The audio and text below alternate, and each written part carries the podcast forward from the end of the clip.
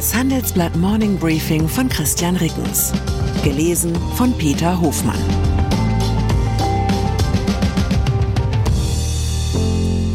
Guten Morgen allerseits. Heute ist Donnerstag, der 25. Mai. Und das sind unsere Themen. Kostendruck. Droht bei den Krankenkassen der nächste Koalitionsstreit. Zeitdruck. Bundeswehr bekommt neue Panzer und Haubitzen.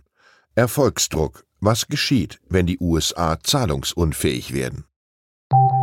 Nach einer kurzen Unterbrechung geht es gleich weiter. Bleiben Sie dran.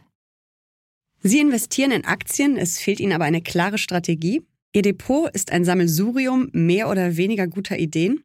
Dann geht es Ihnen wie vielen. Lernen Sie in der Masterclass Erfolgreich investieren alles über kluge Börsenstrategien. Mit dem Rabattcode Investieren20 gibt es 20% Nachlass auf den Normalpreis. Infos unter handelsblatt.com slash erfolgreich investieren. Regierungsstreit. Mit der Krankenversicherung wollte es die Ampelkoalition eigentlich halten, wie viele Familien mit dem zugerümpelten Kellerraum, bloß nicht die Tür aufmachen. Sonst wird gleich gestritten, wer den Kram dort hineingestopft hat und was alles weg kann zumal es kaum ein Thema gibt, bei dem die Positionen von Grünen und SPD einerseits und FDP andererseits so unvereinbar erscheinen. Es geht um das herangewucherte Nebeneinander von privater und gesetzlicher Krankenversicherung. Doch angesichts eines Milliardenlochs bei der gesetzlichen Krankenversicherung oder GKV lässt sich dieses angestrengte Wegschauen womöglich nicht mehr lange durchhalten. Nach dem Vorstoß der Fraktionsspitze von SPD und Grünen Besserverdienende in der GKV stärker zu belasten, schalten sich nun die Parteivorsitzenden ein. Geht es nach ihnen, sollen GKV-Mitglieder, die über rund 5000 Euro brutto im Monat verdienen, künftig deutlich mehr bezahlen. Gegenüber dem Handelsblatt sagt SPD-Chefin Saskia Esken, wenn Mehreinnahmen im Gesundheitswesen benötigt werden, um Kostensteigerungen zu bewältigen, dann kann die maßvolle Anhebung der Beitragsbemessungsgrenze meines Erachtens ein vernünftiger Weg sein. Eine höhere Beitragsbemessungsgrenze bringt auch Grünen-Chefin Ricarda Lang ins Spiel. Die Grenze, bis zu der Mitglieder der GKV Beiträge zahlen müssen, liegt derzeit bei etwas unter 5000 Euro Bruttolohn im Monat. Im Gespräch ist auch die Versicherungspflichtgrenze und damit die Hürde für einen Wechsel in die private Krankenversicherung anzuheben. Das wäre ein Schlag für die Privaten, da dann nur noch Arbeitnehmer mit Spitzengehalt dorthin wechseln könnten. FDP-Gesundheitspolitikerin Christine Aschenberg-Dugnus lehnt den Vorstoß von Esken und Lang entschieden ab. Damit bahnt sich ein weiterer Streit in der Koalition an. Oder aber die Ampel sperrt die Tür zum gesundheitspolitischen Gerümpelkeller ganz schnell wieder zu. Verteidigung die Bundeswehr bekommt als Ersatz für an die Ukraine abgegebenes Gerät neue Panzerhaubitzen 2000 und neue Kampfpanzer vom Typ Leopard 2A8. Die Haushälter des Bundestags gaben am Mittwoch die Mittel für zwölf Haubitzen und 18 Leopardpanzer frei. Die Bundeswehr hatte aus eigenen Beständen 14 Panzerhaubitzen 2000 bereitgestellt, um die ukrainische Armee im Kampf gegen die russischen Aggressoren zu unterstützen. Kurios ist, dass weitere acht der Waffensysteme stillgelegt wurden, um als Ersatzteillager für die abgegebenen Haubitzen zu dienen. USA. Nur wenige Tage bleiben der größten Volkswirtschaft der Welt, um ein globales Börsenbeben zu verhindern. Im US-Schuldenstreit steht eine Einigung zwischen dem demokratischen Präsidenten Joe Biden und den Republikanern weiterhin aus. Gestern waren die Verhandlungsdelegationen erneut für vier Stunden zusammengekommen. Nach Prognosen von Finanzministerin Janet Yellen droht ab Anfang Juni ein Zahlungsausfall der US-Regierung. Für diesen noch immer eher unwahrscheinlichen Fall warnen Banker und Politiker vor einer weltweiten Finanzkrise. Bereits jetzt zeigen sich Verwerfungen an den Märkten. So werfen dreimonatige US-Staatsanleihen derzeit eine höhere Rendite ab als zehnjährige. Normalerweise sollte es umgekehrt sein, denn wer sein Geld langfristig verleiht, erwartet dafür zu Recht eine höhere Risikoprämie. Doch es überwiegt offenbar die Furcht der Investoren, dass die kurzlaufenden Anleihen nicht rechtzeitig zurückgezahlt werden könnten. Der Zahlungsausfall droht, weil in den Vereinigten Staaten das Parlament darüber entscheidet, wie viel Geld sich der Staat leihen darf. Die Grenze wurde seit ihrer Einführung 1917 dutzendfach erhöht.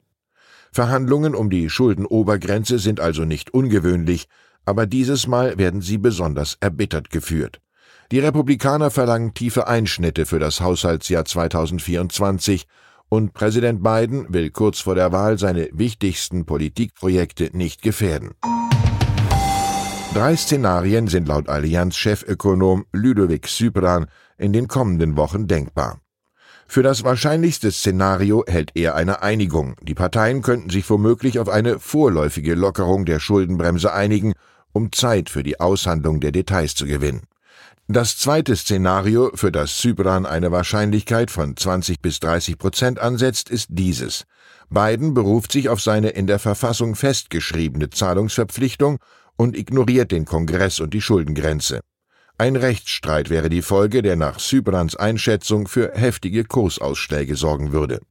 Das dritte und unwahrscheinlichste Szenario ist ein tatsächlicher Zahlungsausfall. Laut Sybran würde es dann nicht nur zu einer Rezession, sondern zu einer ausgewachsenen Finanzkrise kommen. Die Folgen der Krise würden dann auch in Europa deutlich zu spüren sein. Es gehört schon fast zur amerikanischen Folklore, dass die Schuldengrenze immer erst in letzter Minute angehoben wird. Aber die Einigung kam in der Regel, bevor die USA Gefahr liefen, ihre fälligen Staatsanleihen nicht zurückzahlen zu können. Allerdings war die Neigung zu verantwortungsbewussten Kompromissen bei den Republikanern womöglich noch nie so klein wie heute, auch wenn sie öffentlich das Gegenteil beteuern. Der traurige Zustand dieser Partei zeigt sich für mich darin, dass Donald Trump laut Umfragen noch immer der Favorit der republikanischen Anhänger für die Präsidentschaftswahl 2024 ist. Trumps parteiinterner Rivale Ron DeSantis hat gestern wie erwartet offiziell seine Kandidatur erklärt. Der erzreaktionäre, aber immerhin zurechnungsfähige Gouverneur von Florida steht nun gegen einen verurteilten Sextäter, notorischen Lügner und politisch weitgehend gescheiterten Ex-Präsidenten. Es ist ein enges Rennen, das eigentlich keines sein sollte. Ikone. Mit übergriffigen Männern und ihren Eitelkeiten hat Tina Turner mehr als genug Erfahrungen gemacht. Die Karriere der Sängerin hob erst so richtig ab, als sie sich von diesen Einflüssen freimachte. Mir war es etwas peinlich, als ich 1985 Tina Turners mittlerweile legendäre Langspielplatte Private Dancer kaufte. Die Frau war ja schon 45, also quasi uralt, aber diese Stimme. Inzwischen weiß ich es besser und freue mich, ein Stück Musikgeschichte im Regal stehen zu haben. Gestern ist Tina Turner im Alter von 83 Jahren im Kanton Zürich gestorben. Nach allem, was wir wissen, verlief die zweite Hälfte ihres Lebens weit glücklicher als die erste. Ich wünsche Ihnen einen Tag, an dem Sie alle City Limits hinter sich lassen. Herzliche Grüße, Ihr Christian Rickens. Zur aktuellen Lage in der Ukraine. China setzt Russland Freund als Vermittler im Ukraine-Krieg ein.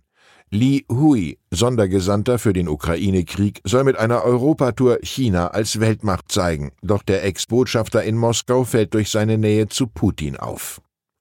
Angriff auf russische Region Belgorod wirft Fragen auf.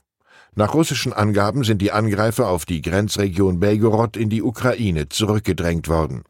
Russische Freiwilligenkorps reklamierten die Angriffe für sich. Die Ukraine wies den Vorwurf einer Beteiligung an den Vorstößen zurück. Weitere Nachrichten finden Sie fortlaufend auf handelsblatt.com/Ukraine.